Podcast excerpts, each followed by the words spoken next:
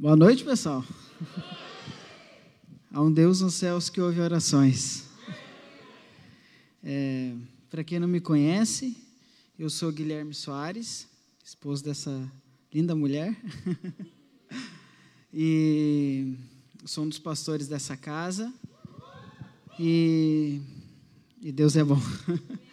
Boa noite a todos. Uh, eu queria falar um pouquinho do milagre do leito 17, daquilo que Deus fez.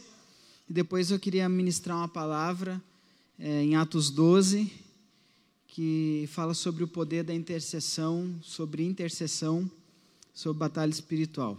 Amém? É, primeiramente, eu queria agradecer a todos que oraram. Queria agradecer, é, talvez esteja nos assistindo, a doutora Lisandra, mas deixa eu começar aqui depois vou falando.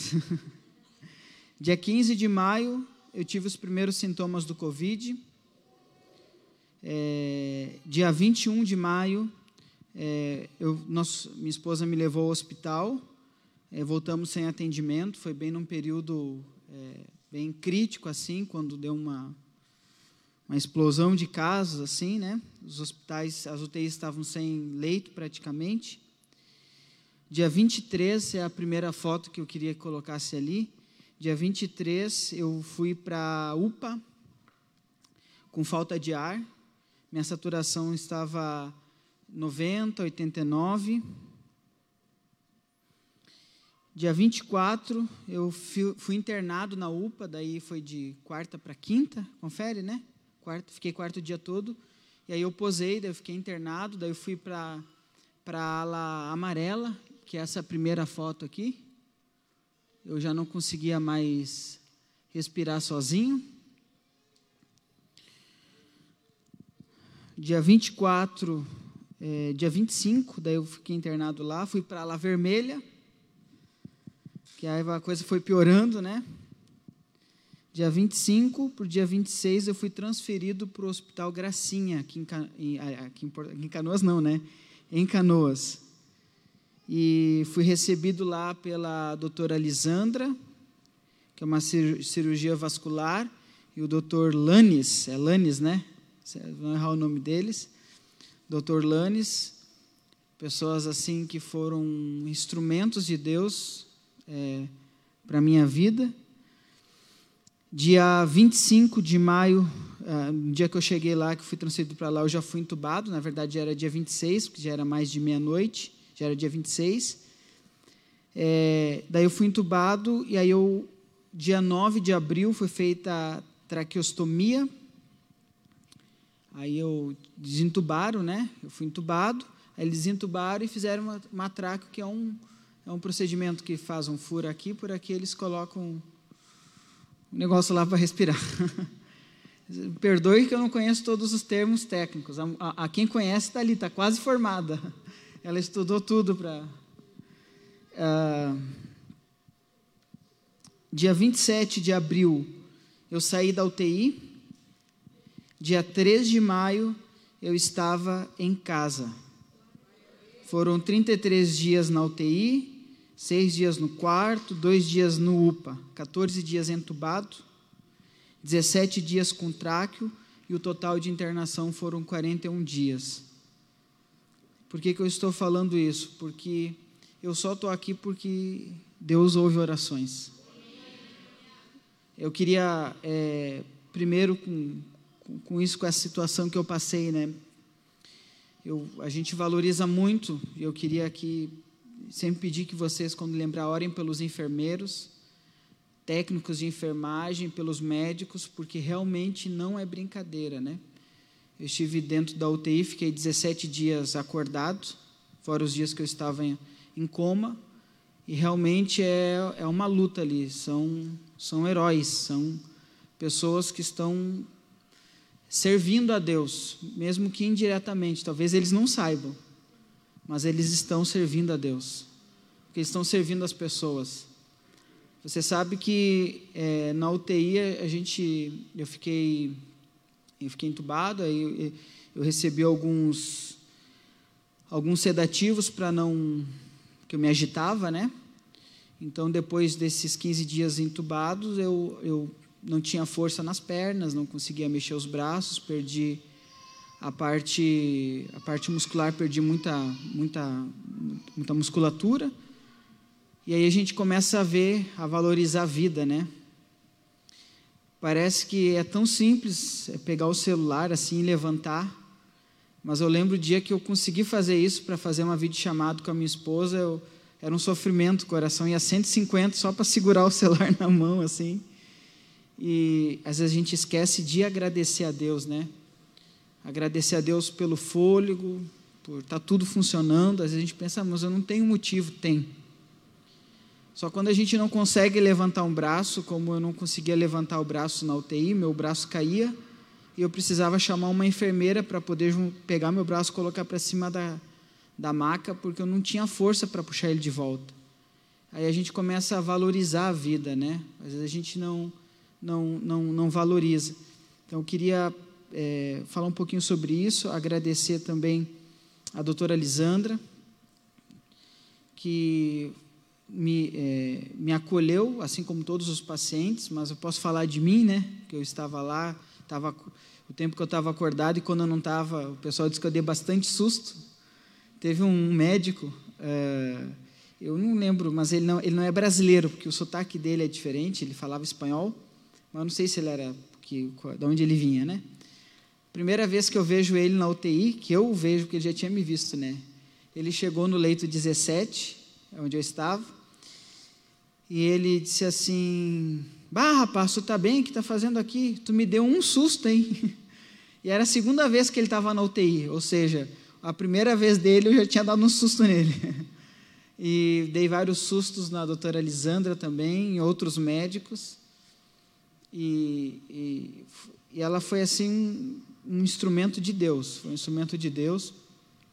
Talvez ela não tenha ideia, mas quando eu via ela, eu, era um refrigério que vinha na alma, assim, porque era uma, ela, ela tem, eu acredito que ela tem a mesma idade que eu, né? E, e parecia que eu era um filho dela, que eu, que eu era um familiar ali. Ela cuidou, lutou até o último e, e, a gente sabe que foi Deus, né? Deus através da vida deles. Então, por isso que eu digo que talvez às vezes indiretamente um técnico em enfermagem, às vezes não, não, não, não, é, não é convertido, não conhece o Senhor, não o adora, mas sem saber ele, ele está servindo, ele é servo de Deus ali, para aquele propósito, para aquela finalidade. É, agradecer também aos técnicos que foram pessoas, meu Deus, maravilhosas. Nós eu digo assim maravilhosas porque eles não tinham recursos muitas vezes, eles faziam com pouco que eles tinham milagre. Realmente eles faziam milagre com pouco que tinham em mãos. É, pessoas que no, é, me constrangeram muito e mexe com a gente porque é, eu fiquei, eu usei fralda, né? Então pensa numa pessoa envergonhada, sou eu.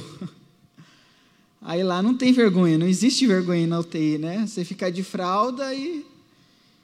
e então a gente fica com vergonha de, de, de aos pés e tudo mais, e pai, o pessoal muito, meu Deus, muito querido assim, muito pronto para servir. E aí você diz assim: é, mas. Eu, eu, até um dia eu perguntei para uma técnica qual é o salário de vocês, porque eu pensei, só pode ganhar muito bem, né? Porque eles fazem e, e na verdade não. Então é um dom mesmo, é um dom, é um dom que é um dom que Deus dá, é um amor por pessoas, por fazer aquilo ali, trocar a gente, dar banho todos os dias perto da meia-noite. Era algo meio profético, né? Porque é perto da meia-noite que eles me davam banho. Paulo e Silas na prisão estavam orando e eu estava tomando banho perto da meia-noite. perto da meia-noite, certinho, eu estava tomando banho. Eles, é, eu tomei banho de leito por vinte e poucos dias. E aí teve um dia que um dos enfermeiros, é, um dos técnicos, o Rodrigo, uma pessoa assim maravilhosa também, todos. Eu até nem queria citar o nome para não esquecer de um, né? Mas todos realmente foram maravilhosos. Mas o Rodrigo disse: Eu vou te dar um banho. E, meu Deus, era maravilhoso poder tomar um banho no chuveiro. Foi, não foi o super banho, foi um banho na cadeira de roda, não tinha força para ficar reto. É, ficar na. Hã? Era um evento, né? Que nem. Eu digo, era um evento porque eram cinco enfermeiros, é, os técnicos, né? Mais oxigênio e mais, e mais todo mundo ali torcendo para dar tudo certo. Então era um evento realmente tomar um banho e aí a gente valoriza, valoriza tudo. Numa situação dessa a gente aprende, você sente saudade de tomar banho, como é bom tomar um banho em casa, no chuveiro, deitar na cama da gente. Você, a gente vê muita coisa, a gente acaba pensando em muita coisa. Então, antes de entrar na mensagem, é, eu queria pedir que sempre orem pelos enfermeiros, orem pelos técnicos de enfermagem, porque é um amor muito grande. É um amor muito grande que eles têm. A gente, eu me sentia todo o tempo amado por Deus através da vida deles. Porque a gente fez uma amizade, eu não falava, eu estava com a tráqueo, daí tem um, um balonete que fica inflado, a gente não consegue falar, né? Então, uh, a gente comunicava assim, eu gesticulava com a boca, fazia uns negócios, e aí, quando um não entendia, chamava o outro, quando o outro não entendia, chamava o outro, eu já queria desistir, porque eu não queria ficar incomodando. Disse, não, continua, que a gente vai chamar mais alguém para tentar te entender. E eles faziam mesmo de tudo para entender é, o que eu queria falar. É, eles me constrangeram bastante assim. É, muitos me, muitos colocavam, colocavam louvor para eu ouvir, porque na, onde eu estava, na ala que eu estava ali, o total eram 20 leitos, mas tinha uma repartição e eu estava onde só tinha seis leitos. Eu era um do canto, assim, tinha seis leitos eu era do canto. E ali só eu estava acordado, todos estavam em coma, depois que eu acordei. E eles fizeram de tudo assim, foram muito humanos. É, eu, fui, fazer, fui fazendo amizade com eles, né? E aí colocava um louvor para eu ouvir. Tinha uma enfermeira da tarde, a Pri, que ela emprestava o celular e ela colocava para eu assistir o culto aqui da igreja. E eu disse para ela assim, eu estava lá, eu disse para ela, olha, eu estou com vontade de ouvir o culto, estou com saudade. e é um lugar assim bem de batalha espiritual mesmo. Aí dá saudade de ouvir um culto, dá saudade de, estar na igreja, de para ela, eu precisava ouvir alguma coisa assim, um louvor, ouvir uma palavra para dar uma uma animado, porque chegou uma hora que a minha esposa não podia mais entrar, então eu precisava. Aí ali uh, morreram muitas pessoas enquanto eu estava acordado, renovou umas duas, três vezes aquele quadradinho ali, então algumas pessoas chegavam, às vezes não davam um dia, outros já partiam, outros que já estavam ali quando eu cheguei partiram também. Então era um lugar bem de batalha espiritual e, e, eles foram muito humanos, muito, muito, muito humanos. É como eu, eu, eu é quase que eu lembro assim quando Paulo tá, ele chega na ilha chamado Malta e a Bíblia diz que aqueles bárbaros foram humanos com eles, né? Acenderam uma uma fogueira, receberam eles, acolheram eles ali. Paulo ministrou, levou a salvação para aquele para aquele povo. E eles foram muito, muito humanos. Então, consegui assistir o culto de lá, através da transmissão, do pessoal da, da comunicação. Eles colocavam louvor e estava ali torcendo por mim. E eu quero agradecer a Deus pela vida de cada enfermeiro, agradecer a Deus pela vida da, da esposa do. Pela, da vida da Elisa, esposa do Marcelinho, ela foi, ela é técnica em enfermagem, ela ajudou muito, deu muito suporte, deu, deu algumas orientações para minha esposa. E eu acho que é isso. Deus abençoe. Se a doutora Elisana está assistindo, obrigado. Deus abençoe muito a senhora. Agora eu queria falar sobre a igreja, sobre o poder da intercessão. Porque o sinal, eu, um sinal, ele nunca tem fim em si mesmo. O sinal sempre aponta para alguma coisa ou para algo. E eu sou um sinal, eu sou um milagre. Eu não, eu não tenho em mim mesmo, eu não estou aqui porque eu sou melhor ou porque algum, sou mais santo que outros cristãos que, que partiram. Eu estou aqui porque eu aponto para o Senhor. O que ele fez na minha vida não é sobre mim, é sobre ele, sobre a bondade dele, sobre o poder dele. O tema de hoje da mensagem é Sou eu, Pedro. Atos capítulo 12. Atos capítulo 12. Atos dos Apóstolos, capítulo 12. Chegou a colocar, eu nem olhei para trás, passou as outras fotos?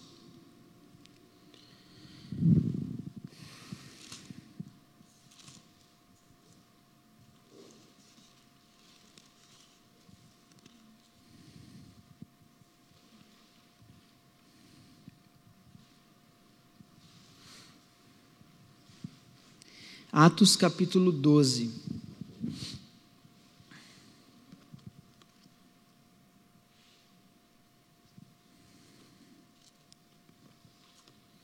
Algumas pessoas me perguntam, e aí eu, às vezes, não que eu relute em falar, mas é que ainda a gente está lidando com um processo, que é uma batalha, e perguntam é, o que, que eu vi. As pessoas me perguntam assim: ah, quando tu estava entubado lá, o que que tu viu? Tu viu o Senhor? As, as pessoas esperam que eu diga que eu vi os anjos. que eu vi o. Conheci os, os patriarcas da fé. Gostaria de ter conhecido, né? Mas o que eu vivi foi foi um período que eu estava, num período que eu estava em coma foi foram experiências muito reais para mim.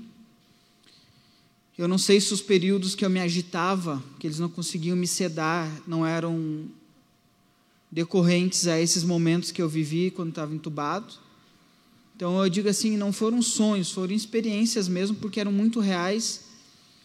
É, de, de, de, pessoas, eu via pessoas, é, todas tinham um rosto, todas tinham uma voz diferente uma da outra tinha um, não era, sabe, não, não via assim, é, sei lá, um, como que um borrão assim, não, eu vi um, é, pessoas, era um cenário, eram cenários reais. E de disso que aconteceu duas situações, é, Deus falou muito comigo, uma delas foi sobre intercessão e sobre intercessão e salvação. É, eu não descobri que a igreja estava orando por mim é, pelo celular, pelo WhatsApp. Eu não, eu não, eu não descobri que a igreja estava intercedendo é, porque alguém me falou. Eu descobri porque eu, eu ouvi isso eu vivi isso nessas experiências quando eu estava em coma. Esse dia que eu, que eu que foi a primeira foto ali, que eu foi a última foto que na verdade eu mandei para um amigo. Ele perguntou como é que eu estava, e disse: "Ora por mim que eu tô, tô mal". Era o quando eu fui para a ala vermelha, eu já fiquei sem celular, daí pegaram todos os meus pertences e entregaram para minha esposa. Então, dali em diante, eu já cheguei no hospital, já, já fui entubado, então não só acordei, só lembro depois que eu acordei, né? Então não tinha como saber, alguém me passar a informação. Mas eu lembro claramente que eu estava eu estava num local, e eu vou ser bem, vou resumir bastante aqui porque interessa o que aconteceu, né? porque algumas coisas são um pouco fortes assim de falar, então talvez quem esteja nos assistindo não vai entender, e também está nas redes sociais, algumas coisas a gente tem que trocar algumas palavras, né? Mas eu tive a, a experiência de estar participando, foi a primeira, a primeira situação, foi eu acordei num local e naquele local ali eu estava sendo, eu era um sacrifício para um, para um ritual. É, eu acordei e as pessoas pediram para eu me acalmar, voltar a dormir, e eu estava sendo, era como se eu fosse um sacrifício, era não, eu era um sacrifício. Para alguém que estava buscando, buscando prosperar, é, buscando uma vida melhor, e essa pessoa tinha uma situação dentro da casa dela que ela queria reverter também, e esse sacrifício que ela estava fazendo, e a minha vida era o sacrifício, era para que essa situação dentro da casa também revertesse. E eu lembro que eu, depois que eu acordei assim, é como se eu estivesse fora do corpo olhando.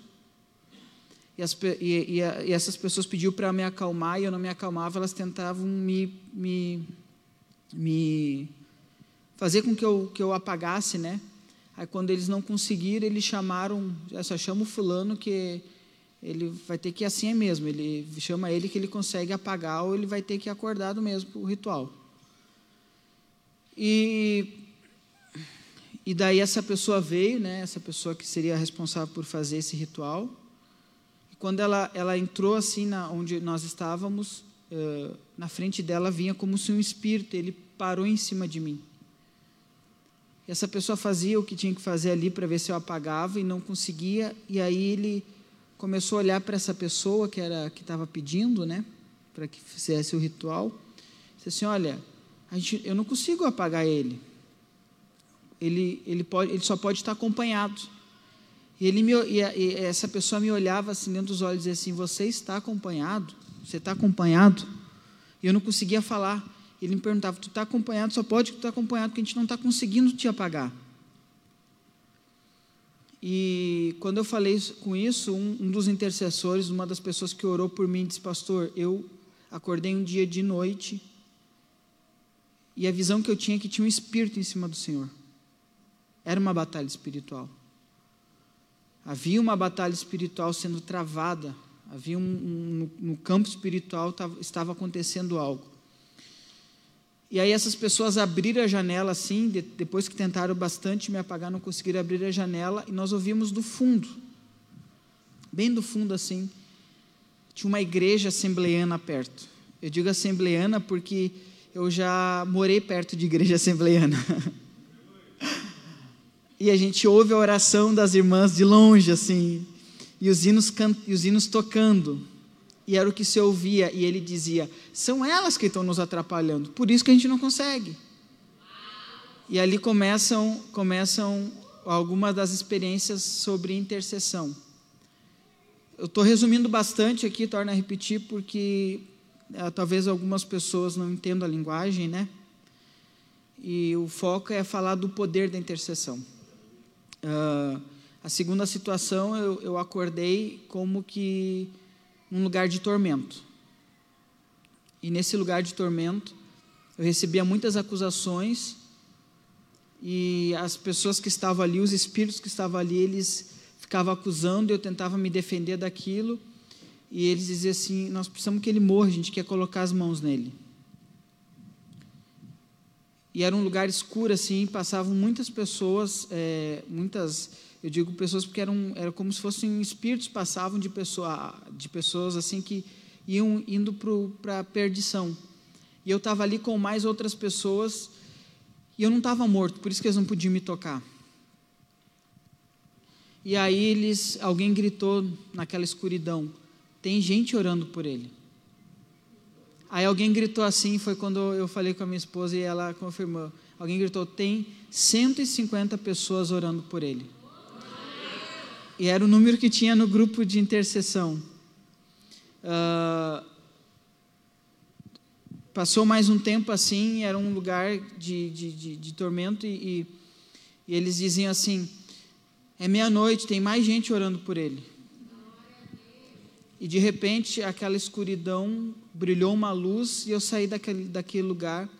E o versículo que me, que, que me falou muito ao coração foi quando Davi disse, né, o Senhor não deixará que a minha alma pereça no inferno. O Senhor não deixará que a nossa alma pereça no inferno.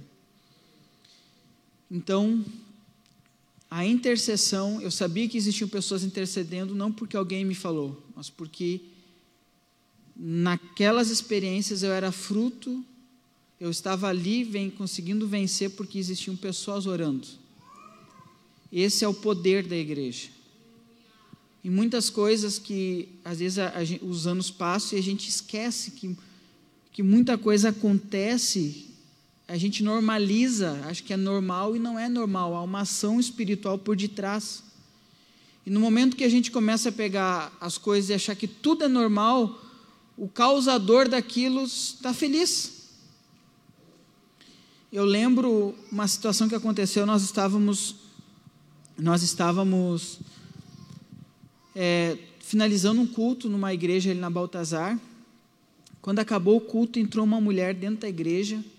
ela entrou assim, ela, tá, ela simplesmente entrou, o culto acabou, ela veio na frente e quando ela nos olhou, ela já estava, ela já estava possessa já. Ela, não chegou a falar com a gente, já estava possessa de um espírito e aquele espírito dizia desgraçado, por que, que ela entrou aqui dentro?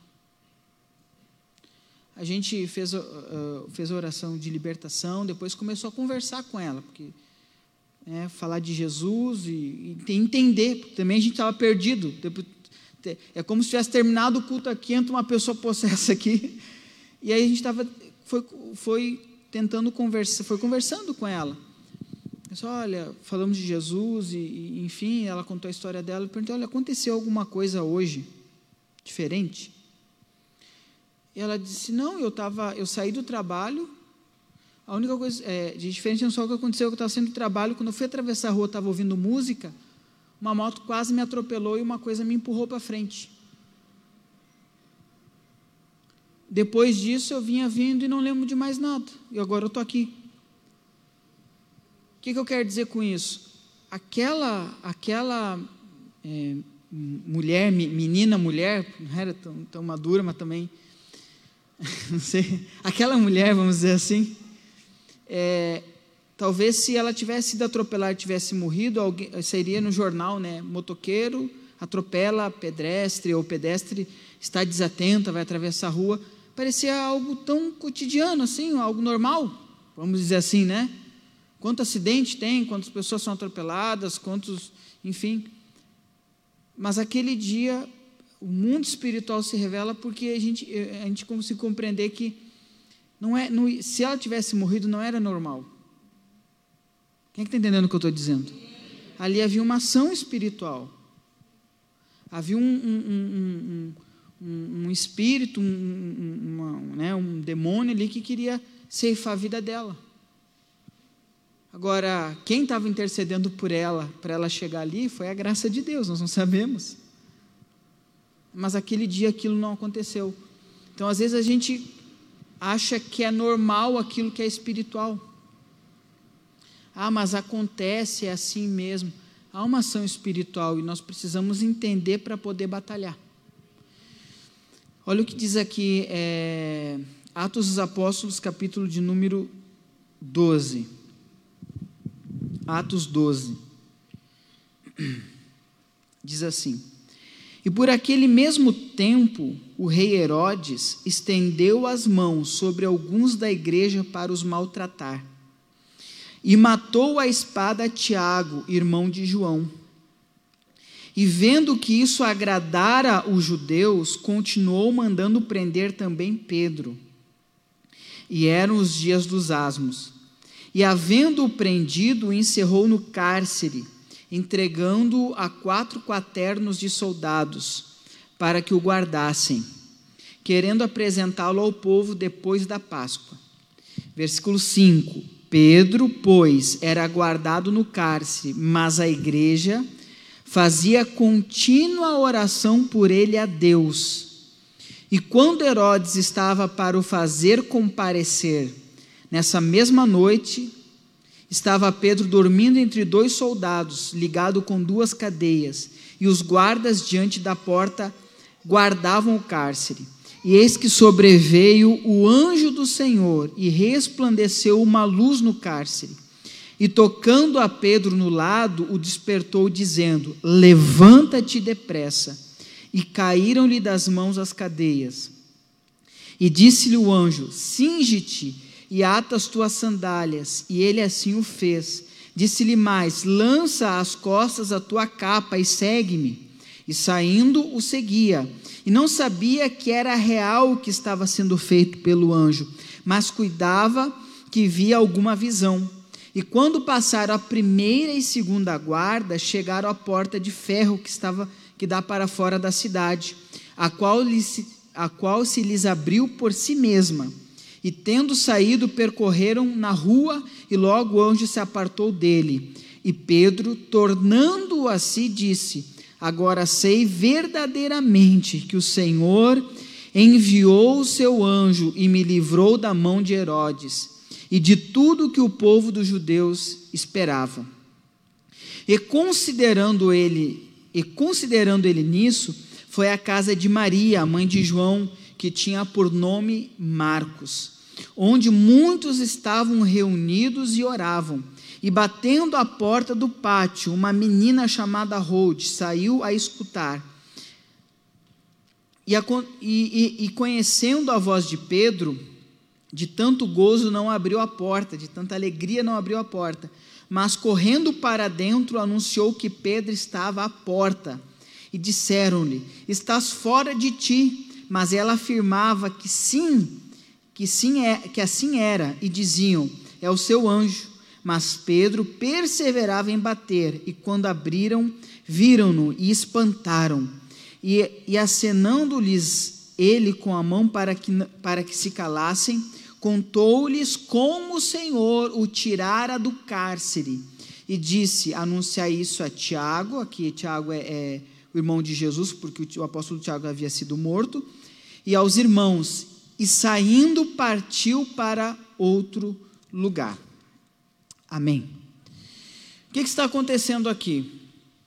É, Atos capítulo 1, 2, 3, até o, o, o versículo 12, a gente vê a igreja crescendo, milagres, o Cornélio se convertendo, Dorcas sendo, sendo ressuscitada, a gente vê pessoas é, sendo batizadas, recebendo o Espírito Santo, a igreja é, crescendo assim, conversões em massa.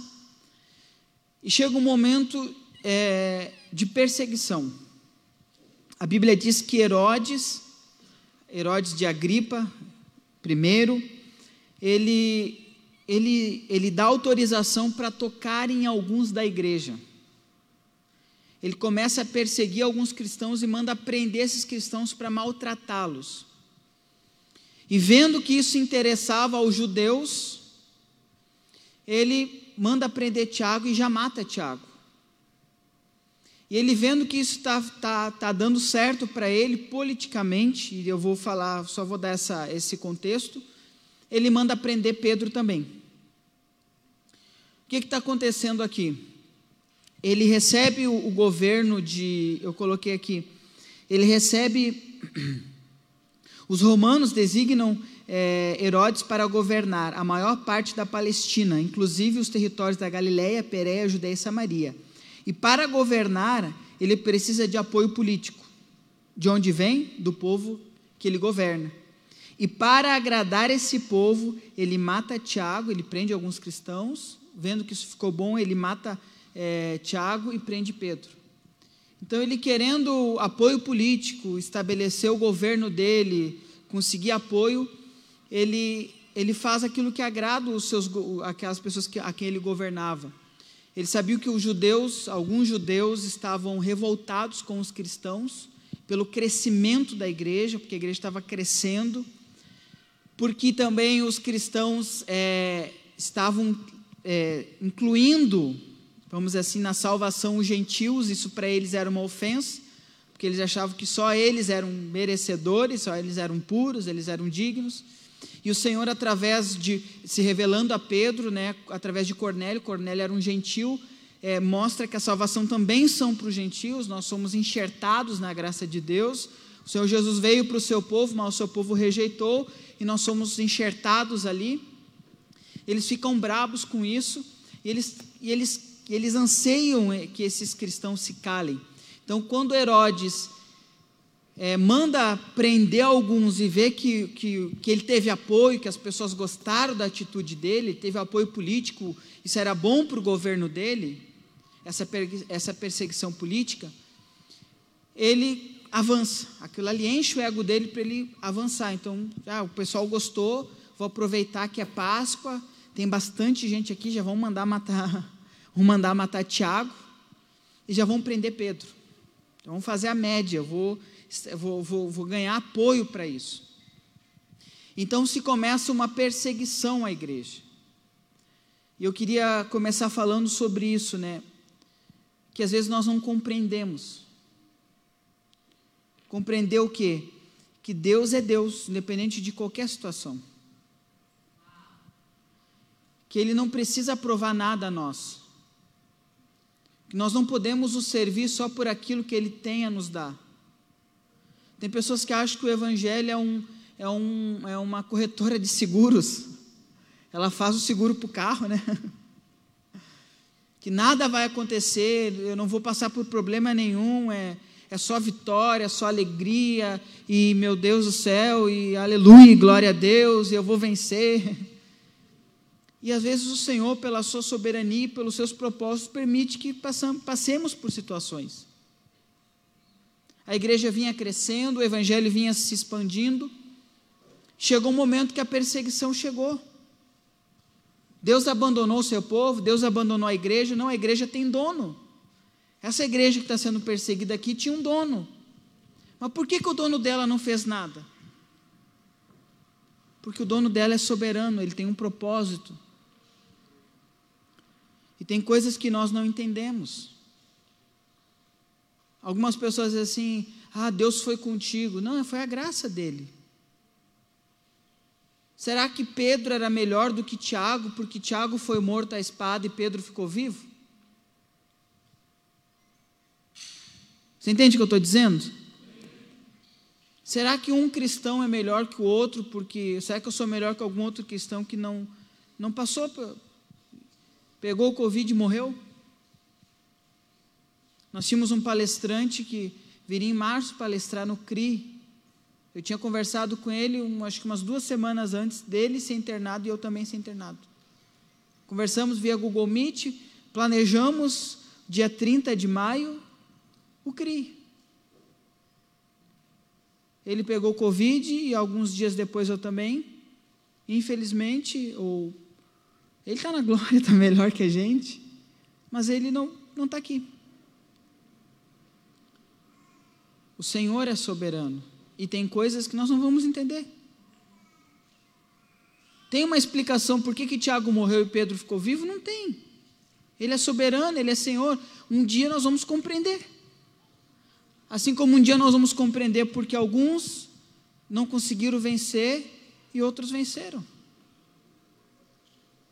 Mas o que, eu quero dizer com isso? Alguma coisa mudou? Jesus deixou de ser o dono da igreja, o noivo da igreja? Não, ele continua sendo o mesmo.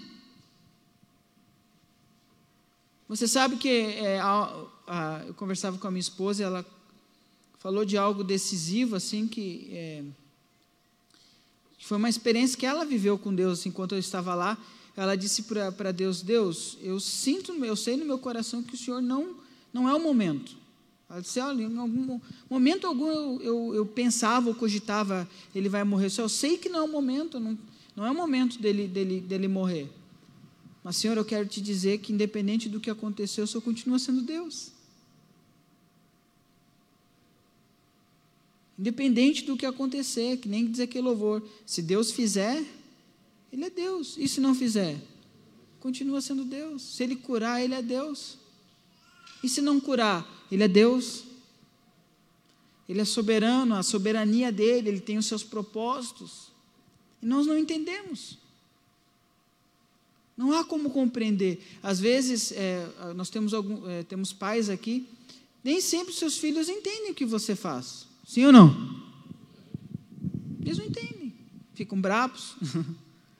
Eu lembro, fui criado pelo meu avô. Eu lembro que eu ficava bravo quando ele fazia algumas coisas. Ficava muito bravo, revoltado. Hoje eu entendo. Hoje eu agradeço a Deus pelo aquilo que Ele fez. Então é assim, Ele é soberano. A igreja tinha, tem um Deus, tinha um dono, tinha um pai, tinha um Senhor. Se Deus quisesse, Ele poderia ter evitado isso, poderia, Ele tem poder, Ele é Senhor, Ele é soberano. Ele detém todo o poder na mão dele mas ele tem os seus propósitos. E tem coisas que nós não vamos entender.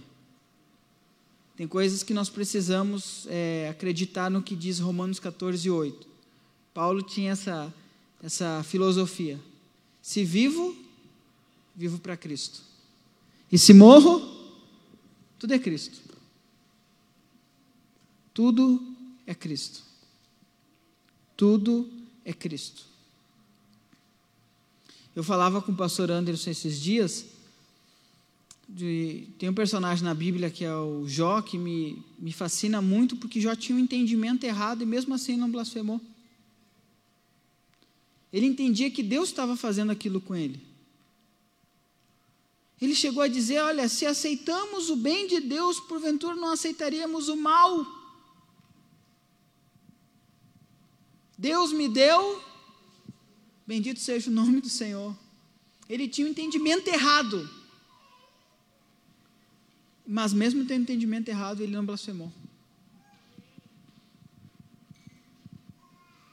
Então, eu começo falando sobre isso. A Bíblia diz que a igreja, alguns foram presos para serem maltratados, Tiago foi morto e Pedro foi preso. Versículo 13. E vendo que isso agradara os judeus, continuou mandando prender também a Pedro e, havendo prendido, encerrou no cárcere, entregando-o a quatro quaternos e soldados para que guardassem, querendo apresentá-lo ao povo depois da Páscoa.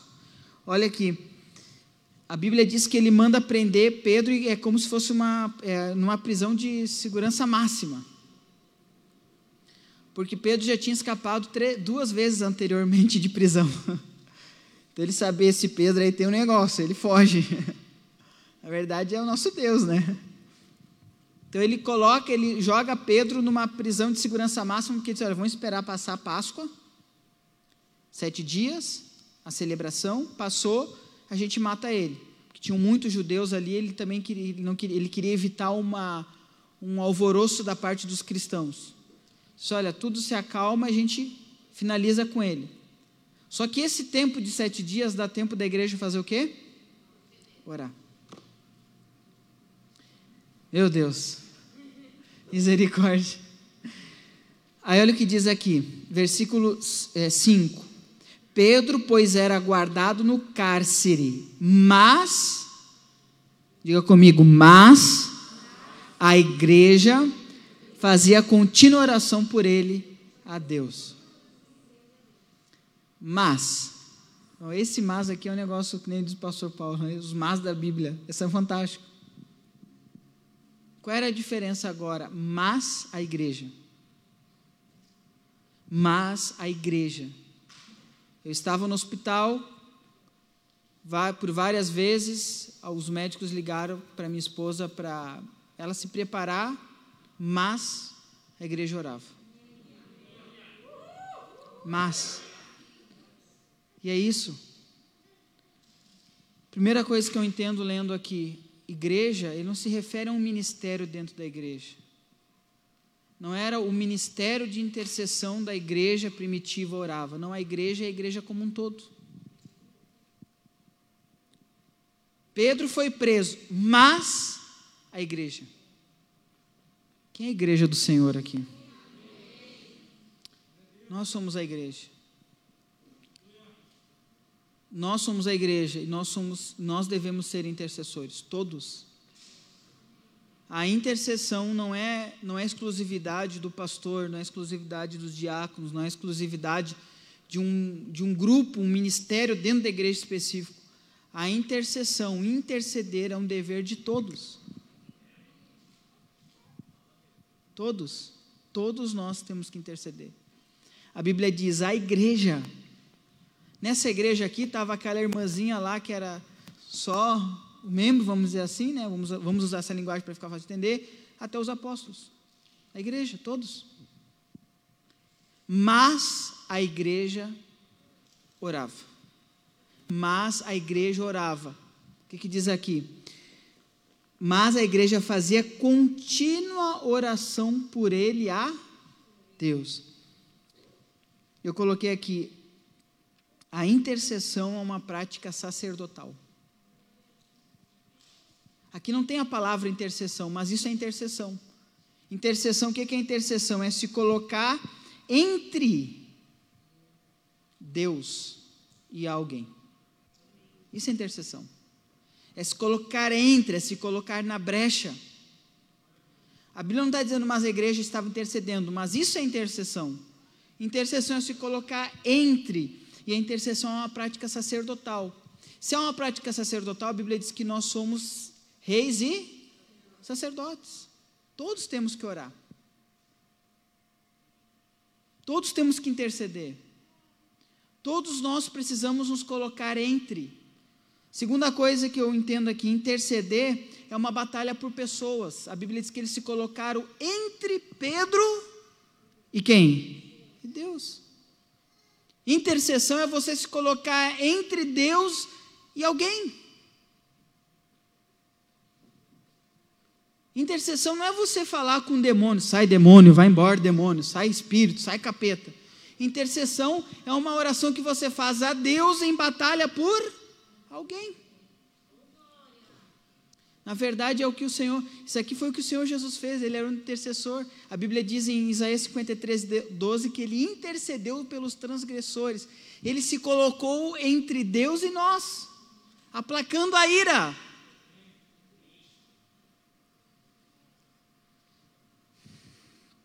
Então, primeira coisa, intercessão é uma prática sacerdotal e é para todos, a igreja são todos. Segunda coisa, interceder é o que diz aqui, se colocar entre Deus e alguém.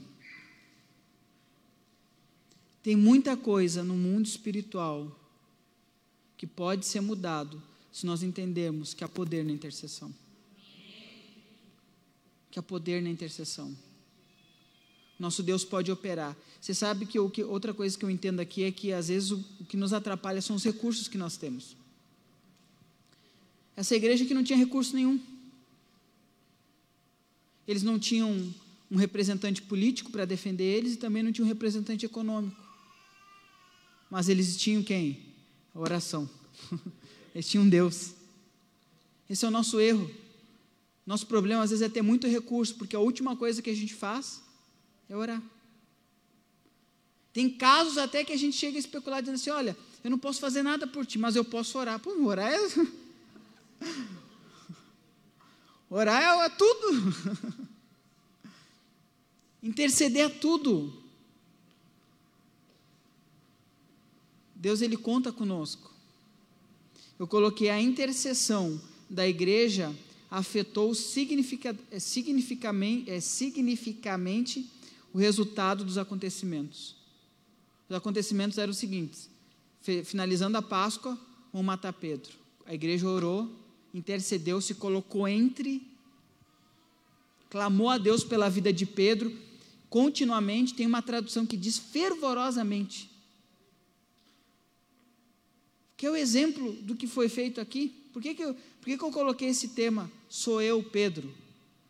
Porque Pedro é a representação de um, de um Deus que faz o sobrenatural. Quando Pedro está batendo a porta lá, se apresentando para eles, Pedro está dizendo: olha, existe um Deus nos céus, poderoso, que faz milagres ainda hoje. Ele fez no passado, faz hoje e vai fazer sempre. Eu estou aqui para dizer para você: sou eu, Guilherme. Eu sou, eu sou eu. Eu estou aqui para dizer para você o seguinte: olha, sabe a sua oração? Deus ouviu. Porque é um Deus nos céus que ouve oração. É isso. O Senhor conta conosco. Há coisas que Deus quer fazer. E Ele vai revelar aos intercessores. Interceder é conhecer o coração de Deus, a vontade de Deus e pedir que essa vontade seja manifesta. Foi a oração do Pai Nosso, Pai Nosso que estás no céu, santificado seja o teu nome, venha a nós o teu reino, ou seja, seja feita a tua vontade, aqui na terra, como no céu.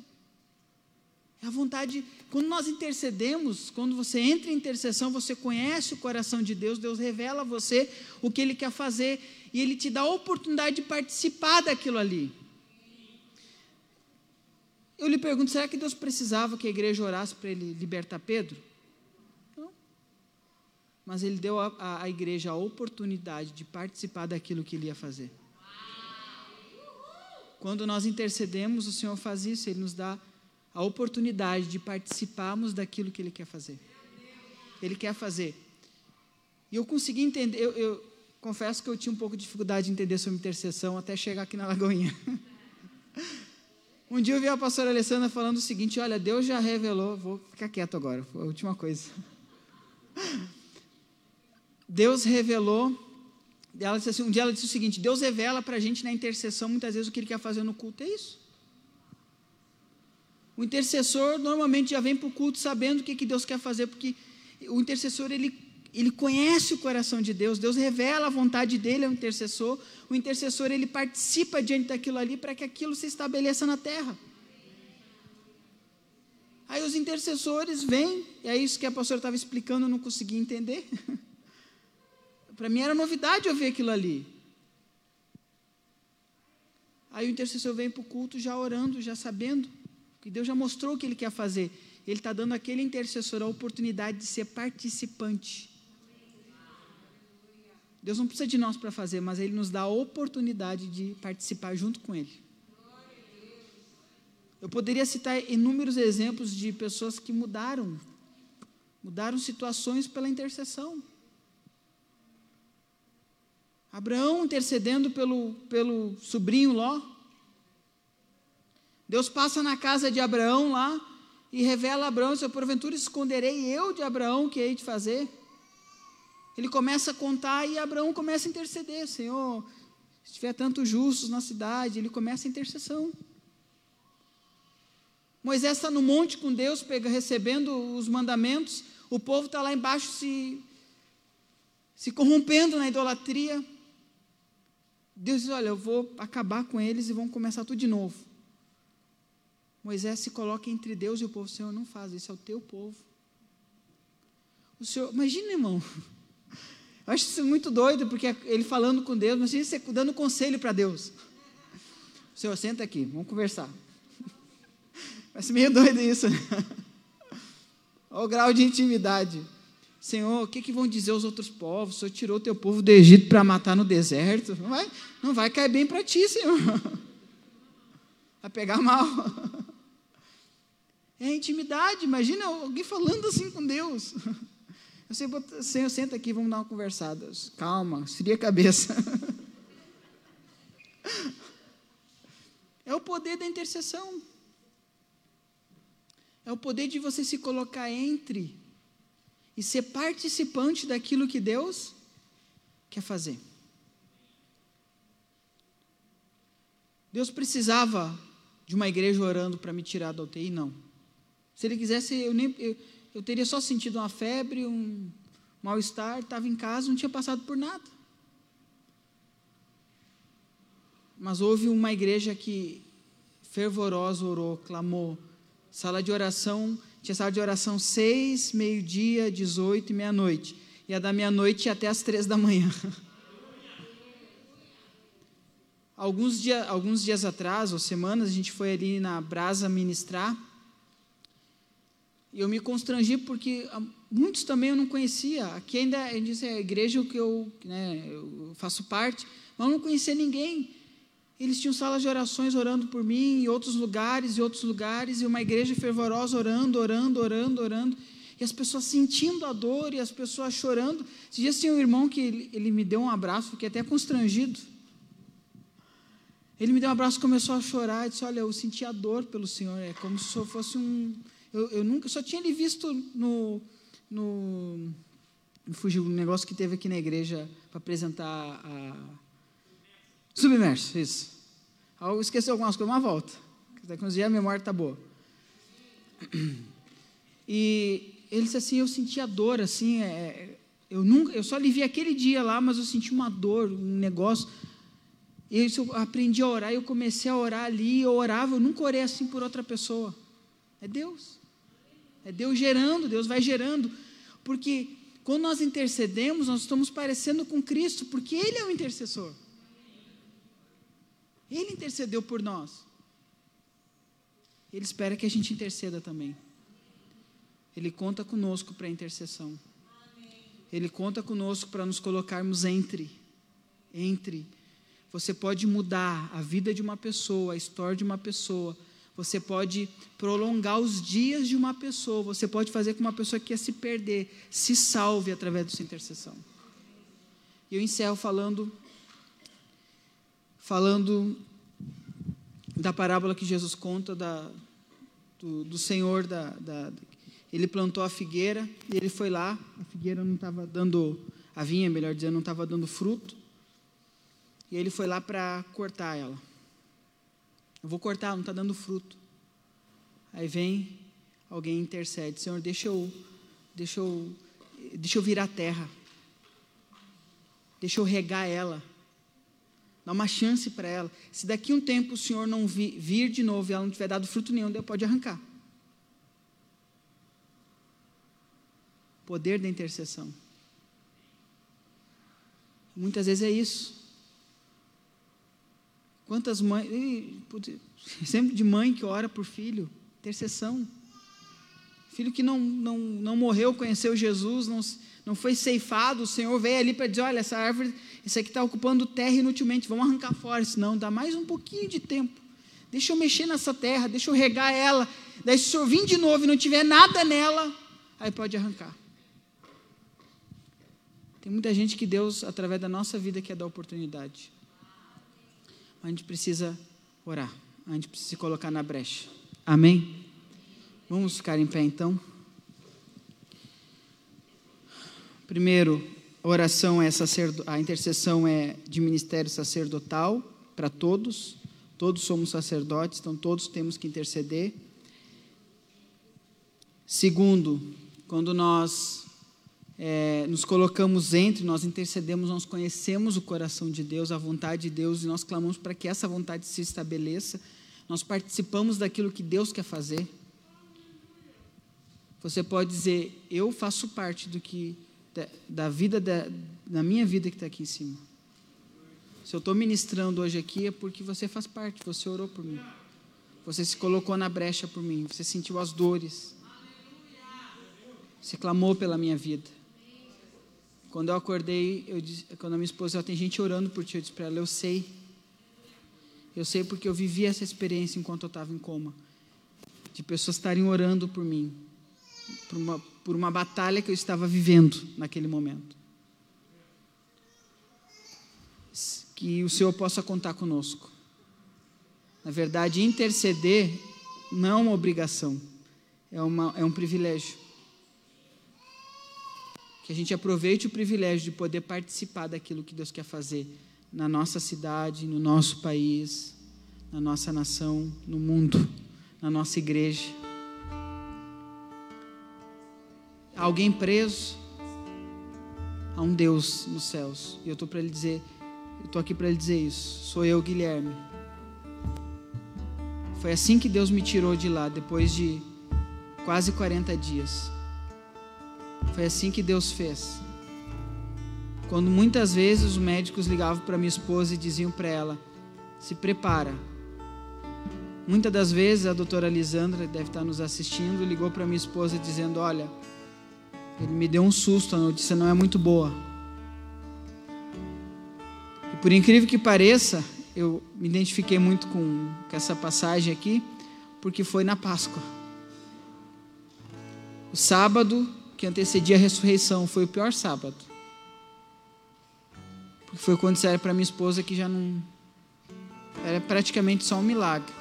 E no domingo, a ressurreição aconteceu. Esse é o nosso Deus. Há um Deus nos céus que ouve as nossas orações. Ore. Se coloque entre agora. Eu quero lhe convidar a se colocar entre. Alguém que está preso, alguém que está na mão do inimigo. Talvez alguém que o inimigo estendeu as mãos para maltratar. Nós somos a igreja. Nós somos os sacerdotes. Se coloque entre agora. Feche seus olhos e comece a clamar a Deus. Talvez alguém perdido que você conheça, alguém que está sofrendo agora. Diga a Deus, eu me coloco entre, eu chego diante do Senhor pela vida dessa pessoa. Deus, eu chego diante do Senhor pela vida do filho, da filha, do genro, da nora, do amigo, da amiga. A Bíblia, o apóstolo Paulo é usado para escrever a Timóteo, numa das cartas, antes de tudo, que se façam orações intercessões. Então comece a interceder agora, em nome de Jesus. Você pode mudar a realidade no mundo espiritual. Você pode mudar acontecimentos no mundo espiritual. Diga para ele: Senhor, eis-me aqui, Senhor. Eu entendi que eu sou um sacerdote. Eu entendi que a mim me cabe também interceder. E eu quero participar daquilo que o Senhor quer fazer, Deus. Diga para ele, Senhor, através da oração eu quero conhecer o teu coração, conhecer a tua vontade, aquilo que o Senhor quer realizar, meu Deus, e eu quero ser participante disso. Eu quero, Deus, eu quero, Deus. Diga isso para ele, eu quero, Senhor. Eu quero, eu quero, eu quero. Oh, meu irmão, nosso Deus é poderoso, Ele é poderoso. Pedro foi preso no primeiro dia. E o milagre aconteceu no último dia. A Bíblia diz que na noite em que ele seria no dia seguinte levado, o anjo do Senhor apareceu. Ah, meu irmão, Deus ouve as orações. Deus está ouvindo a sua oração. Foi isso que o anjo disse para Daniel, desde o primeiro dia que aplicaste o teu coração, as tuas orações são ouvidas. Mas há uma batalha no mundo espiritual. Há uma batalha no mundo espiritual e nós precisamos nos colocar entre. O Senhor nos convida para participarmos. Ele não precisa de nós, Ele pode fazer, Ele é soberano, Ele é Deus, mas Ele nos dá a oportunidade de participarmos do mover dEle, da manifestação da glória dEle, do poder dEle. Diga, Senhor, venha a tua vontade agora. Seja feita a tua vontade agora, Deus. Se coloque entre. Se coloque entre agora, diga para ele, Senhor, eu quero ser um intercessor. Eu entendi que o Senhor me chamou e eu quero ser um intercessor. Eu quero fazer parte dessa igreja que ora continuamente, fervorosamente. Não uma igreja que entra desanimada diante do seu Deus. Não uma igreja que entra fervorosamente e clama e suplica diante dele, e suplica a ele. Oh, aleluias. Pode orar, meu irmão. Pode orar, meu irmão. Um Deus nos céus que está lhe ouvindo. Pode clamar um Deus nos céus que está lhe ouvindo. Pode clamar um Deus nos céus que ouve a sua oração. Há um Deus nos céus que ouve o seu clamor. Oh, aleluia, aleluias, aleluias, aleluias. Escutas quando clamo, acalma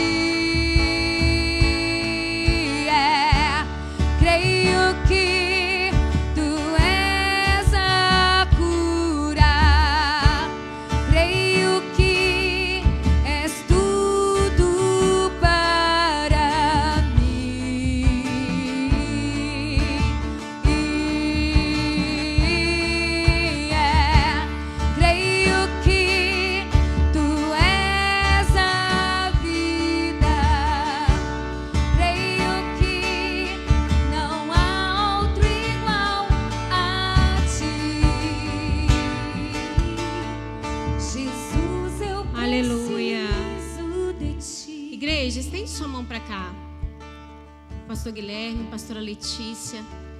Começa a liberar palavras de bênção sobre a vida deles. Começa a liberar, igreja, palavras de bênçãos. Ó Pai, muito obrigado, Senhor, pela vida dos teus filhos, ó Deus. Nós não estamos aqui, meu Pai, idolatrando homens, mas nós estamos honrando, Pai. Porque na tua palavra diz da honra quem honra, Pai.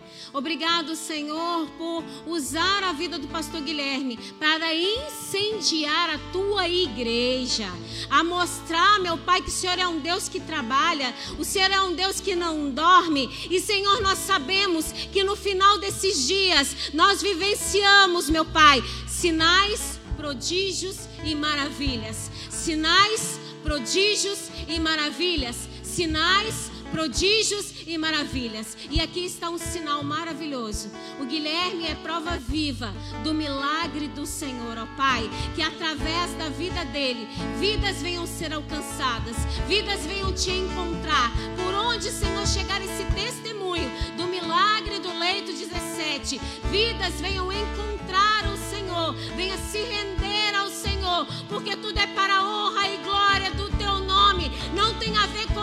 tudo, é tudo por ti, tudo volta para ti, Senhor. E nós abençoamos, meu Pai, a vida deles, os planos deles, meu Pai. Os planos do Senhor não serão frustrados na vida deles. Talvez os planos deles foram frustrados, mas as- o plano do Senhor sobre a vida deles, esse nunca, nunca será frustrado. Nós abençoamos a vida deles, ó Pai, e que eles venham, Senhor, prosperar e frutificar no chamado que o Senhor deu a eles, em nome de Jesus. Amém, queridos? Glória a Deus. Você pode aplaudir ao Senhor pela vida deles?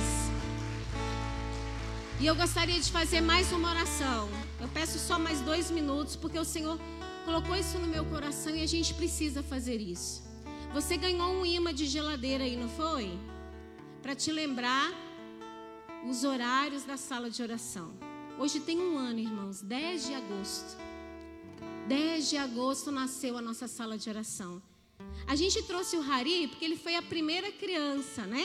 Mas tem o Isaac, tem a Maria Fernanda, tem a Antonella, tem outras crianças também que já fazem parte de oração, inclusive agora está acontecendo, né? A sala de oração Kids. Então nós não podemos desanimar. Nós não podemos desanimar, nós não podemos fechar essa sala de oração. E o que tem acontecido, irmãos, tem entrado muito pouco. Se cada um de vocês se programar e ser um intercessor de uma sala, nós vamos saquear o inferno. Nós vamos saquear o inferno, porque a oração é a resposta. Pastor Guilherme falou que muito bem. A oração é a resposta. É a resposta. E nós precisamos, o Senhor nos dá a oportunidade de fazermos parte daquilo que Ele quer fazer na terra. Ore para que você esteja na linha de frente naquilo que Deus está fazendo na terra. Vamos orar?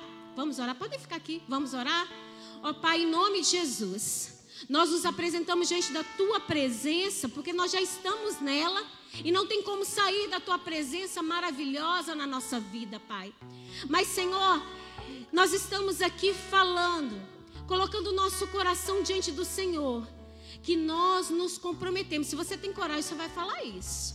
Nós nos comprometemos a continuar com o projeto de sala de oração. Nós nos comprometemos. Eis-me aqui, Senhor. Eis-me aqui. Se você não tiver coragem, não fala não. Se você não vai cumprir, não fala não. Mas eis-me aqui, Senhor. Eu me comprometo a estar em um dos horários da sala de oração, porque eu quero estar na linha de frente daquilo que o Senhor está fazendo na terra, porque nós sabemos que nós vamos viver dias de vivenciar milagres, prodígios e maravilhas, ó Pai. Nos ajude, meu Pai, a estarmos neste lugar, a clamar, a não orar por nós mesmos apenas, mas a clamar pelo outro, a ver, Senhor, cego enxergar, paralítico andar, Senhor, aquele morto, meu Pai, ressuscitar, porque Tu é o mesmo. O Senhor não mudou, Pai, mas o Senhor busca aquela igreja que clama, aquela igreja, Senhor, que se desdobra, aquela igreja, meu Pai, que se derrama diante do Teu altar. É isso que o Senhor busca, que o Senhor ache em nós um coração puro, que o Senhor ache em nós, Senhor, ânimo, que o Senhor ache em nós motivação por aquilo, Senhor, que o Senhor quer fazer nesta terra. Nos perdoa, Pai, por muitas vezes negligenciarmos o chamado, porque, Senhor, não tem aquele que não é chamado a interceder. O Senhor chama todos, todos a interceder, Pai. Que possamos, Senhor, ter o nosso coração, meu Pai, o nosso coração aquecido, o nosso coração em chamas por almas, o nosso coração, meu Pai, que possa se encher, meu Pai, de alegria, de misericórdia, Pai, de clamar, de entrar nestas salas e interceder, Pai. Nós te agradecemos. Porque até aqui o Senhor nos ajudou. Até aqui o Senhor nos sustentou. E se nós fôssemos contar os testemunhos, não caberia aqui neste altar, Pai. Porque nós sabemos tantos testemunhos e aqueles que nós nem sabemos, mas nós sabemos que o Senhor alcançou. E o Senhor muitas vezes precisa de um coração disposto, Pai. Ache em nós. Acha em nós. Cararabaçô, hereda, rabaterceira, rabaçô. Ache em nós o coração disposto, Pai. Porque quando o Senhor acha um coração disposto, meu Deus, oh Pai, o Senhor pode fazer muito, Pai. O Senhor faz o impossível, Pai. Nós abençoamos essas salas de oração. Cada condutor, oh meu Pai, que haja disputa no bom sentido de quem vai conduzir as salas que as salas não fiquem mais com quem vai conduzir, meu Pai. Quantas vezes, meu Pai, nós ficamos tristes porque não tem quem conduza a sala. Quantas vezes o Senhor nos chama para estar ali, mas nós não priorizamos estar, Pai. Que o Senhor ache em nós corações dispostos a fazer a tua vontade. E, Senhor, dai-nos mais um ano. Dai-nos mais um ano de sala de oração, Pai que mais milagres, como do leito 17, possamos vivenciar. Que mais milagres, prodígios e maravilhas venhamos. Aleluia! Aleluia! Eu tenho que fazer mais duas orações com vocês. Coloca a mão no seu coração. Nós não podemos perder a oportunidade. Amém? Você que está em casa também. Coloque a mão no seu coração. E nós vamos fazer uma oração de identificação. Nós vamos orar juntos, amém? Olha assim, Senhor Jesus, eu esta noite, eu Salvador, escreve meu nome no livro da vida. A segunda oração, você vai falar assim: E eu, Jesus, que um dia andei nos teus caminhos, mas por circunstâncias da vida, me afastei, mas hoje, arrependido, eu volto para os teus vez, reconhecendo o Senhor como seu Salvador, ou você até ia na igreja, até ouvia as pregações, mas você sentia que tinha algo a mais, ou um dia você andou nos caminhos do Senhor e se afastou. Nós temos alguém aqui presencialmente assim? Eu gostaria que você levantasse as suas mãos, sua mão. É tempo de Deus para você nesta noite. Os obreiros, você e você de casa, você vai digitar: Eu preciso de ajuda. Que alguém vai entrar em contato com você. Amém? É noite de ativação. É noite de ativação. Talvez você achava que intercessão era só para quem tem o chamado, mas você tem o chamado de intercessão. O Senhor nos chama a interceder. O Senhor nos chama a orar. Amém, queridos? Então, se não tem ninguém, glória a Deus. Vamos aplaudir o Senhor mais uma vez? Toda honra e toda glória seja dada ao Senhor. Glória a Deus. Queridos, se esforce a estar na sala de oração conosco. Nós pedimos mais um ano para o Senhor. Mais um ano. Quer dizer que é o último, mas nós pedimos mais um ano. Né? Era para ser uma semana de sala de oração. Depois passou para três meses e hoje completamos um ano. E nós pedimos mais um ano.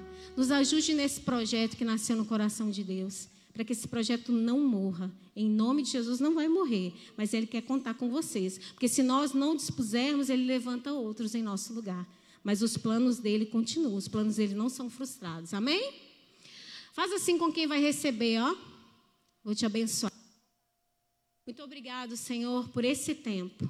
Obrigado por essa noite maravilhosa, por essa noite memorável, Pai. Porque essa noite, Senhor, o inferno foi saqueado, Pai.